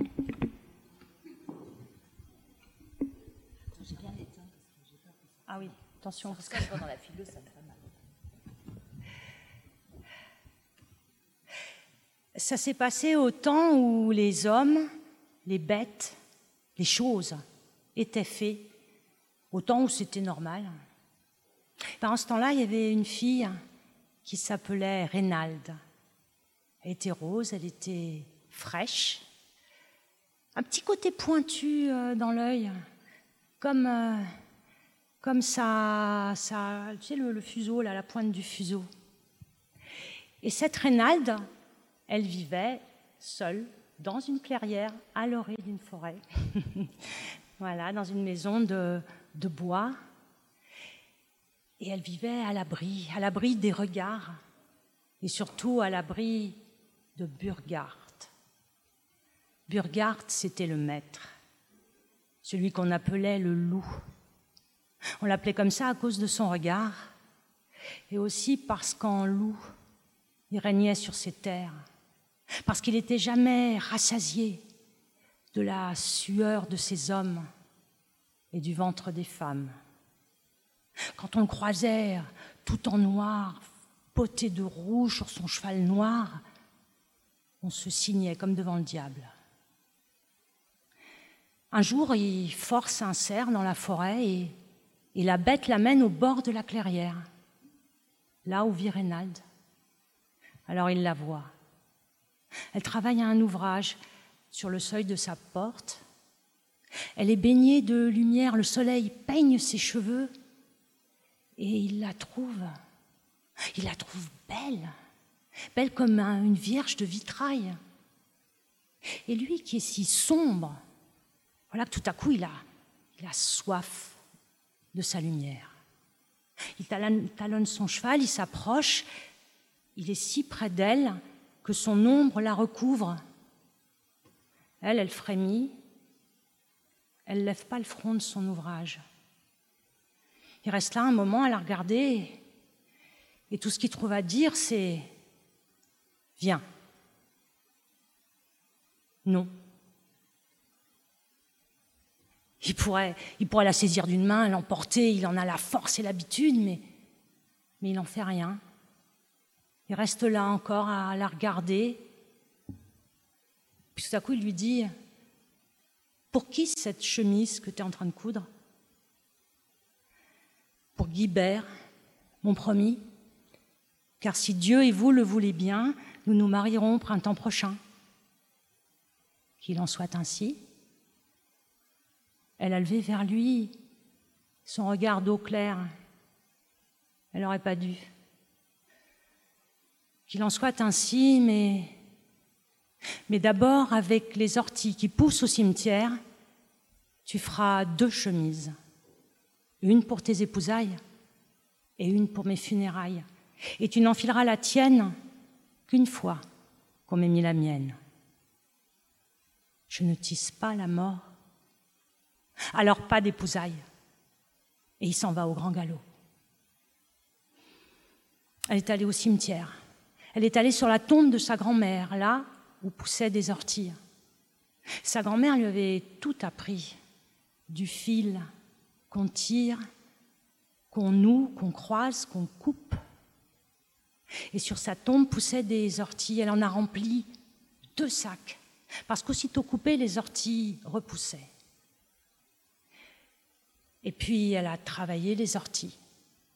Elle les a travaillées. Quand elles ont été travaillées, elle s'est mise à filer sa chemise. Mais au feu, au fil, au fil de mort, elle a travaillé sur, sa chemise d'épousaille, mais au fil de mort, elle n'a pas voulu toucher. Tisse, lui a dit son fiancé, tisse. Elle a dit, non, je ne tisse pas la mort alors c'est celle de notre amour que tu tisseras. Alors elle a pris l'ortie de mort et elle s'est mise à filer. Et au premier bout de fil, Burgard a senti un grand froid. Au bout d'une aune, il a tremblé. Au bout d'une toise, il s'est couché. À la fin d'une semaine, il avait presque plus de souffle, il délirait de fièvre et dans son délire, il a dit qu'on la tue.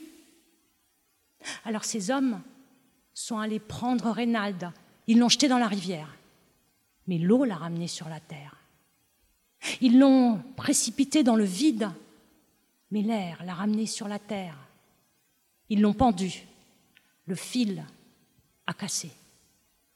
Et chaque fois, elle revenait à son ouvrage, à son filage, à son tissage.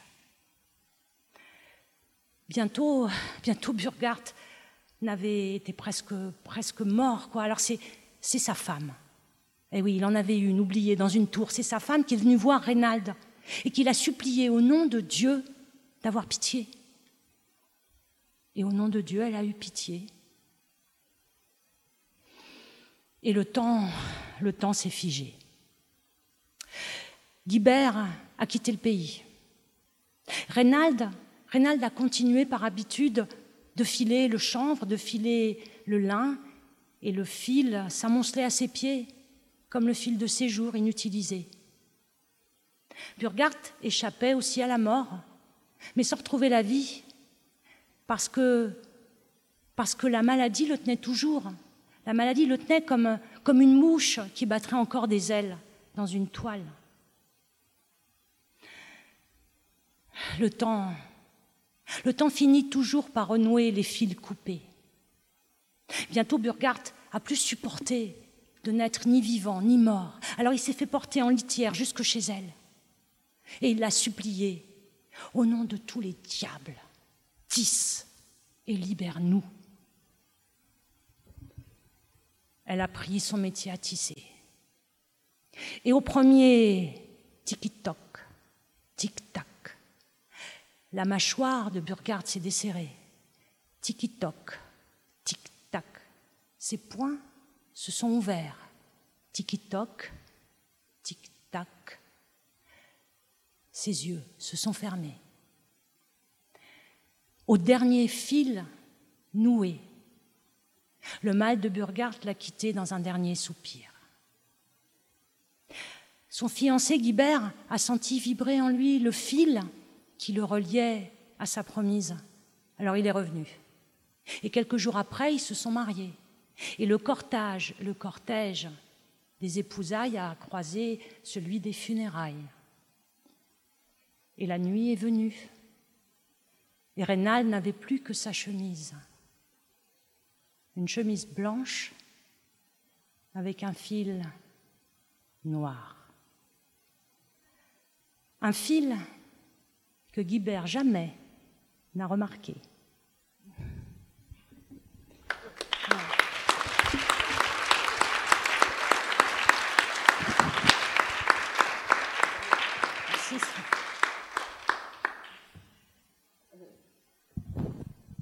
Donc maintenant, vous avez peut-être des questions.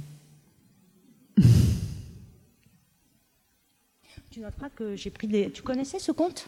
Eh bien non, je ne connaissais pas ce conte. C'était pas. Euh, je l'ai infléchi comme le tien. Tu vois, j'ai un peu. Des fois, je fais un peu ça. Je, ça se discute, hein, mais moi, c'est mon truc. j'essaie de creuser là où je vois qu'il y a, il y a une brèche et j'aime bien aller creuser dans les silences, comme peut-être tu dirais, toi tu parlais des nœuds, moi je dirais il y a des silences là et j'ai envie de creuser. De... Et le fil noir, il fait partie du conte? Non. Ouais, voilà. Mais il y avait un truc qui, qui me manquait dans cette histoire. Voilà. Ah Donc, tu l'as, tu l'as deviné quand même. Tu as entendu que ah, mince. que le film noir faisait ah, pas partie du conte. Mais c'est ça ah, qui est beau justement. Maintenant, c'est ça que j'aime. Alors, pas de questions dans, dans notre dans notre assemblée, euh, rien du tout. Non. Bon. Mais quel dommage Pourtant, attendez, euh, les sorcières, les fileuses, euh, les, les, figures féminines les plus puissantes qui soient dans le conte. Faites un effort, mince. Pour ceux qui disent que, eh, pour ceux qui disent que les contes, euh, ça rabaisse les femmes et tout, là, on y allait. Hein. Ouais. Alors, personne. Bon bah au revoir. On se tire, hein, on se bah, casse. alors on s'en va. On se lève et on se casse. allez, on y va. Ah, bah dis donc, heureusement que tu es là, Inès. Hein. Parce que sinon. Ah. C'est terrible de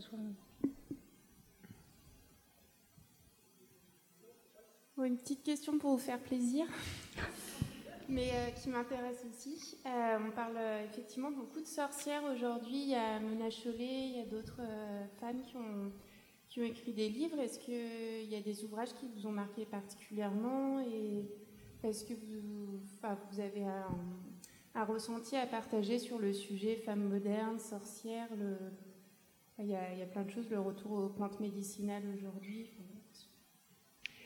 Euh, alors, euh, non. non, j'avoue que non, non, en fait, euh, non. J'ai pas de. J'ai euh, bah, j'ai- bien, j'ai beaucoup aimé. Il y a une exposition à la Poste, euh, au musée de la Poste, en fait, à Paris sur les sorcières que j'ai trouvé très intéressant et magnifique. Euh, je, mais je peux pas. J'ai, pas de. T'as pas lu Mona Chollet Non, j'ai pas lu Mona. Elle n'a pas lu Mona Chollet. Bah vas-y, toi parle de Mona Chollet. Bah, en fait, je l'ai lu, mais j'ai pas. Mais Comment dire T'as euh, oublié? bah, Sinon, j'ai pas oublié, mais, mais je. C'est pas le monde du conte, quoi. C'est autre chose. Je pense que chacun doit être à sa place. Et, que, là, c'est un. Combat, en fait. C'est une histoire. C'est une façon d'envisager les sorcières dans le, combat. La sorcière qui a été brûlée, qui a été martyrisée, ce qui est, vrai. euh, et ça parle surtout de ça, ce livre de, Mona Chollet, euh, celle qui a été victime. Mais nous, euh, en tant que conteurs, euh, ce qui nous intéresse, c'est pas celle-là, c'est celle qui a été puissante, a- c'est celle dont on a parlé, c'est celle qui, qui en fait a, à l'ombre, en fait, comme l'ombre de Peter Pan, hein, qu'on a essayé peut-être de, de découdre. Son ombre à elle, c'est celle des déesses euh, anciennes. Elle est très puissante. Donc notre rôle à nous, c'est plutôt de parler de ça, chacun son, domaine finalement. Oui, en fait, celles qui ont été tellement, enfin, celles qui ont été tellement puissantes que que- qu'elles ont des héritières aujourd'hui, en fait. Enfin, je sais pas comment expliquer. Elles ont des quoi Qu'elles ont des héritières, c'est-à-dire qu'en fait, elles ont, elles ont, euh, elles se, on n'a pas pu les détruire comme ça. Je sais Non. pas comment expliquer. Euh, C'est euh, que je trouve. euh, C'est marrant d'ailleurs parce qu'on on accuse souvent d'ailleurs l'époque médiévale d'avoir été terrible avec les sorcières, mais c'est pas du tout l'époque médiévale, c'est la Renaissance. C'est euh, c'est la Renaissance qui a été terrible avec euh, avec les sorcières. L'époque médiévale s'en est complètement euh, mm, s'en est enfin c'est à, coquiner avec les sorcières. C'était pas c'était pas euh, c'était pas vraiment un souci. On les a on les a euh, on les a brûlés, on les a euh, on les a opprimés après. Euh, cette alors en revanche euh, des femmes qui ont pu euh, qui ont pu écrire et être puissantes comme Marguerite Porete ou, des femmes comme ça qui ont écrit sur leur foi euh, parmi les euh, les, les béguinages ou les là Marguerite Porete elle, elle a été c'était pas une sorcière c'était elle a été considérée comme une hérétique et elle a été brûlée. Mais, mais pour le- le texte qu'elle a écrit, Le miroir des âmes simples et anéanties, euh, qu'elle a envoyé à, à un premier archevêque qui a brûlé le texte et qu'elle a envoyé à un deuxième archevêque qui a appelé Marguerite Porrette et qui l'a brûlé avec son texte. Comme ça, c'était plus simple. Mais, euh, et le texte ensuite a circulé et a été une sorte de, de, de best-seller incroyable sur, euh, sur sa conception de, de la foi et sa conception de la religion. Mais c'était pas, voilà, on l'a jamais, on n'a jamais dit d'elle que c'était une sorcière à ce moment-là. C'était une hérétique, mais c'était pas une sorcière. Les sorcières, en fait, c'est c'est plus tard. Et euh, et c'est vrai que c'est Avec- avec la centralisation que c'est venu en fait, parce qu'au départ chacun se débrouillait dans son bled, puis il y a eu une centralisation et l'Église là qui a voulu serrer la vis. euh, euh, c'est vrai qu'on par exemple dans les romans de chevalerie, la quête du Graal, etc. On voit bien que les, les- les religions anciennes et, et nouvelles se portent- se s'entendent bien, quoi, se mélangent bien. se croisent et se, ouais, se- c'est c'est d'ailleurs c'est très beau parce que toutes les figures de saints carrément c'est c'est- c'est ça en fait. C'est une sorte de, de c'est le le saint est, vient de la culture populaire. En fait il est une, il est une culture euh, c'est un, un- un élément populaire c'est il est il est raconté. Après il est pris par la culture savante c'est la géographie, il est écrit et il revient dans le monde populaire en fait à travers euh, euh, le curé qui va raconter l'histoire du saint. Mais c'est euh, euh, les choses s'entremêlent énormément dans le dans le dans le, le- le- le monde. Les croyances archaïques et les croyances savantes Bretagne, se mêlent totalement. Bon, elles, elles ont continué à se mêler dans les villages et tout après bien longtemps et, en- et encore il y a encore des endroits où, où ça se mêle. Mais c'est en tout cas la, la sorcière. La figure de la sorcière, c'est vrai que c'est la figure de. C'est la victime, quoi. C'est la victime dans, dans l'histoire. Alors que dans les contes, non. c'est autre chose. Eh oui. Je crois qu'on a une autre. euh,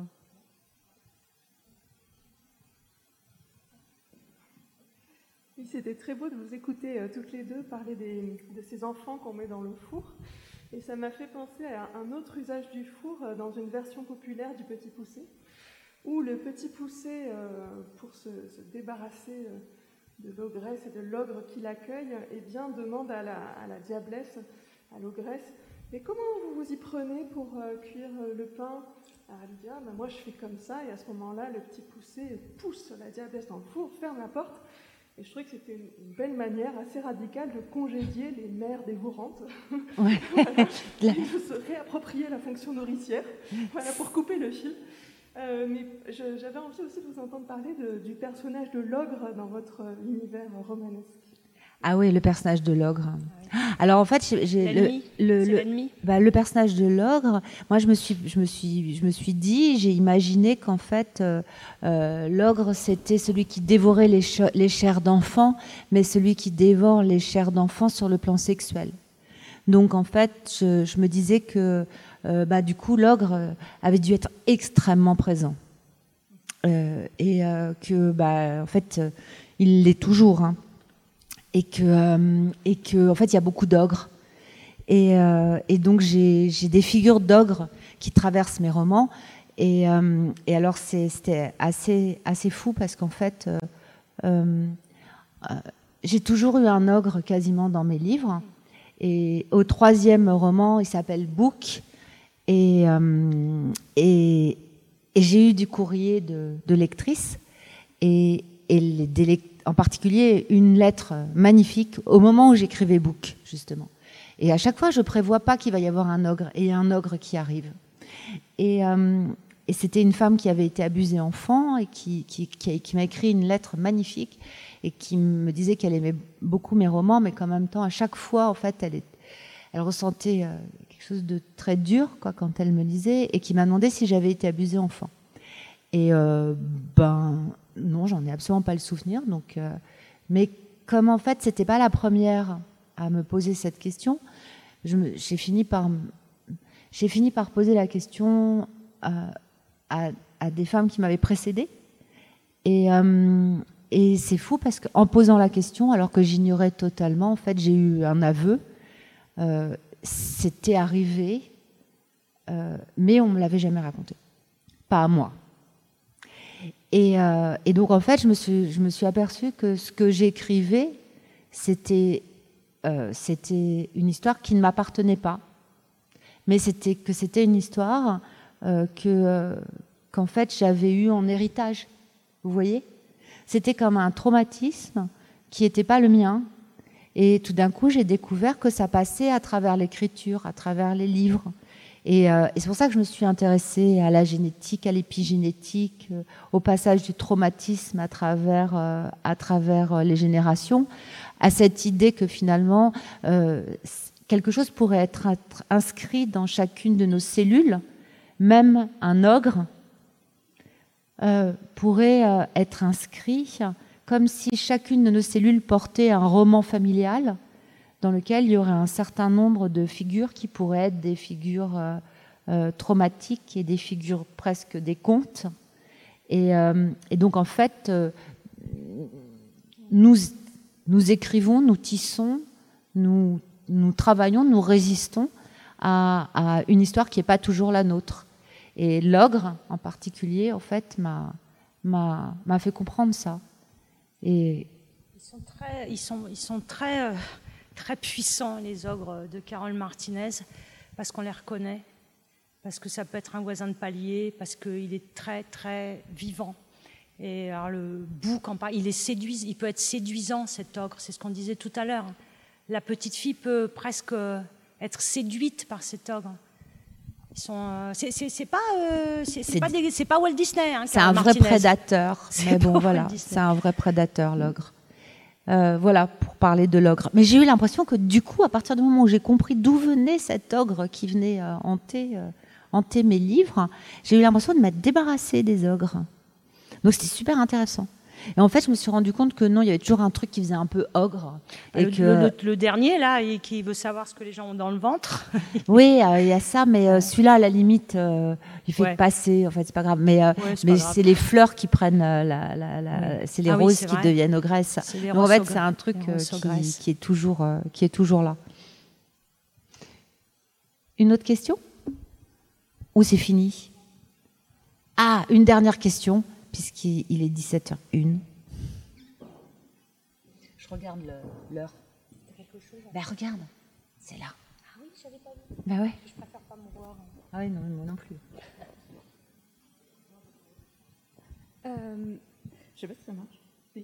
Euh, pour le premier roman, vous avez dit que vous aviez mis 15 ans et que vous aviez euh, écrit au peu au fur et à mesure.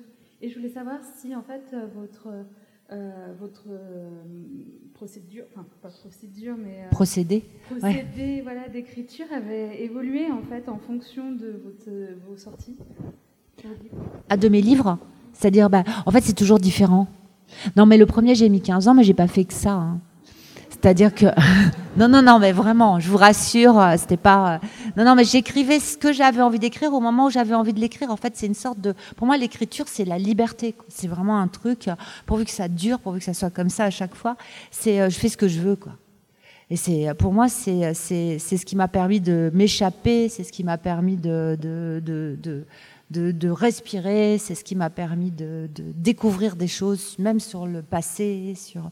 C'est, je fais ce que je veux. Personne ne m'emmerde. Non, mais c'est hyper important. C'est super important. C'est, pour moi, c'est capital. Donc, en fait, le premier, juste j'avais cette histoire familiale en tête. J'avais décidé qu'elle était couturière, que je ferais de mon, ancêtre euh, euh, une couturière. J'avais, euh, j'avais décidé qu'elle traverserait, comme ma grand-mère avait dit, la Méditerranée à la rame. Voilà. J'avais décidé que, enfin, j'avais, je me dit, en plus, elles, elles, elles, vont tout avoir un talent. Il y aura cette boîte qui passera de, c'est, elles, font, elles auront tout un truc, à la, elles auront des prières pour, euh, comme ma grand-mère là avait des prières, mais pas pour les verrues. J'avais poussé un peu le curseur. Je m'étais dit, elles ont des prières pour faire lever les morts même. Donc elle a des, des, pouvoirs comme ça. Une fois tous les 100 ans seulement. Mais, oui, une fois tous les 100 ans. Donc quand il faut pas, il faut faire attention. Celle-là, euh, celle-là, on y a droit qu'une fois tous les 100 ans. Il y en a que deux. Il faut pas, les, il faut, il faut les économiser ces prières-là. Mais je, et pareil, en fait, c'était une histoire de conte. Il hein. faut compter. Et, euh, et puis, euh, bah, quand j'avais envie d'écrire, quand le désir était trop fort, vous voyez, comme quand on fait monter le désir avec un homme ou une femme, enfin, qu'on attend que ça soit insupportable pour, euh, pour y aller, et ben quand c'était insupportable, j'écrivais. Et puis, donc j'ai fait ça plein de fois, et puis à un moment donné, je me en fait, c'est un peu mon mari qui m'a dit euh, depuis le temps que tu racontes cette histoire parce que je raconte beaucoup aussi. C'est-à-dire que je me lance pas dans l'écriture comme ça en fait. Dans un premier temps, je raconte les histoires. Je les raconte à plein de gens, n'importe qui. Euh, j'aime bien parce que dans le regard de celui à qui on raconte, on trouve la suite. Comme les conteurs, c'est Mais c'est ça, c'est fou parce qu'en fait, les gens ils vous regardent et il y en a qui écoutent tellement bien ils écoutent tellement bien qu'on a, on a envie de continuer à leur raconter parce que dans leurs yeux, on trouve la suite. Enfin, je sais pas comment vous expliquer, c'est, c'est, vraiment une histoire de désir. Tous les conteurs comprennent parfaitement ce que vous dites. C'est, ça, c'est, une histoire de désir. Et donc, à chaque fois, bah, je, je racontais, puis j'écrivais ce que j'avais envie d'écrire quand j'avais envie d'écrire. Et puis, à un moment donné, c'est mon mari mon mari m'a dit Bon, écoute, depuis le temps que tu dis que tu es écrivain ou que tu seras écrivain un jour, il faut bien que tu finisses un livre. Donc euh, il m'a dit, euh, maintenant il va falloir quand même faire ça sérieusement. Et donc j'ai commencé à mettre tous mes petits bouts comme ça. Et puis euh, donc il y avait un ordre. Je vous dis vraiment comme un petit. Et puis je commençais à écrire dans le sens de la lecture. Et j'ai voulu que ça soit un peu magique. C'est-à-dire que je pensais vraiment au début comme une idiote que quand on avait fini un chapitre, eh ben on pouvait plus revenir dessus parce que ça avait séché. Donc en fait, je laissais bien mon torchon dessus. Et puis, pour pas passer au suivant, vous voyez, parce que tant que j'étais pas passé au suivant, j'avais encore le droit de. Euh, c'est pour ça que j'ai mis 15 ans. Donc j'avais encore le droit de, de, de, de, le travailler. Et puis, une fois que j'étais passé au suivant, c'était terminé, j'avais plus le droit d'y toucher. Ce qui était arrivé était arrivé, comme dans la vie, quoi. Et j'ai mis, mais je crois que j'ai mis 350 pages à comprendre que j'avais le droit de revenir sur ce que j'avais écrit. Parce qu'au bout de 350 pages, j'ai eu besoin qu'un de mes personnages soit laid. Soit, soit laid. Et, euh, et, en fait, elle était née belle. Et, et, je me suis dit, mais comment je fais? C'est euh, euh, Angela. Elle a, c'est Angela qui a un côté de poule, on dirait un peu une poule. Et je me suis dit, bah, je reviens en arrière, je vais lui mettre un petit grain de laideur dès la naissance. Et donc je suis revenue en arrière, mais pour moi c'était comme sacrilège. Je suis revenue en arrière, je lui ai mis un petit grain, de, et puis le petit grain, et puis ce petit côté un petit peu poule, que j'ai un peu moi. Il est, et le, côté un peu poule, il est, euh, il s'est amplifié comme ça et au fil du texte. Et à chaque fois comme ça, je, jouais, je revenais en arrière et je la métamorphosais progressivement. Et quand euh, voilà, elle était laide, et j'ai pu faire ça. Et je me suis dit, on a même le droit de faire ça quand on est auteur. Hein. Ah, c'est génial. On a même le droit de modifier des choses qu'on a écrites il y a, je ne sais pas combien de temps, et, on peut le faire. Et en fait, ce pouvoir est fantastique. Et donc ça, c'était pour le premier. Après, pour le deuxième, j'étais bien embêtée parce qu'en fait, j'avais décidé d'écrire un, roman autour de, Barbe Bleue et euh, contemporain. Et puis en fait, finalement, j'ai écrit l'histoire d'une recluse au XIIe siècle. Mais j'ai écrit 200 pages de romans contemporains quand même. Hein.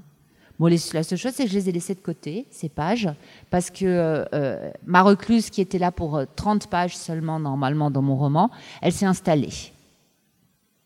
Pas de chance. Donc en fait, elle a fait 200 pages et elle est devenue le, truc. Donc à chaque fois, c'est différent. À chaque fois, je pense que c'est ça qui est joli. C'est, pour ça que j'aime bien, en fait. j'aime bien et ça me plaît. C'est comme le fil dont je parlais au début. Je suis vraiment sur un fil, c'est-à-dire que je ne sais pas comment je vais arriver à construire le roman suivant. Je sais ce que j'ai envie de faire. Je sais que j'ai ce désir. J'attends qu'il gonfle. Et, euh, après, ben, à un moment donné, je me lance. Et c'est toujours la surprise. Et c'est ça qui me plaît. Moi, j'ai une impression, je ne sais pas comme ça, fugitive, que par moment, vous savez, vous savez, tu sais pas ce que tes personnages vont faire en fait. Mais certains, oui.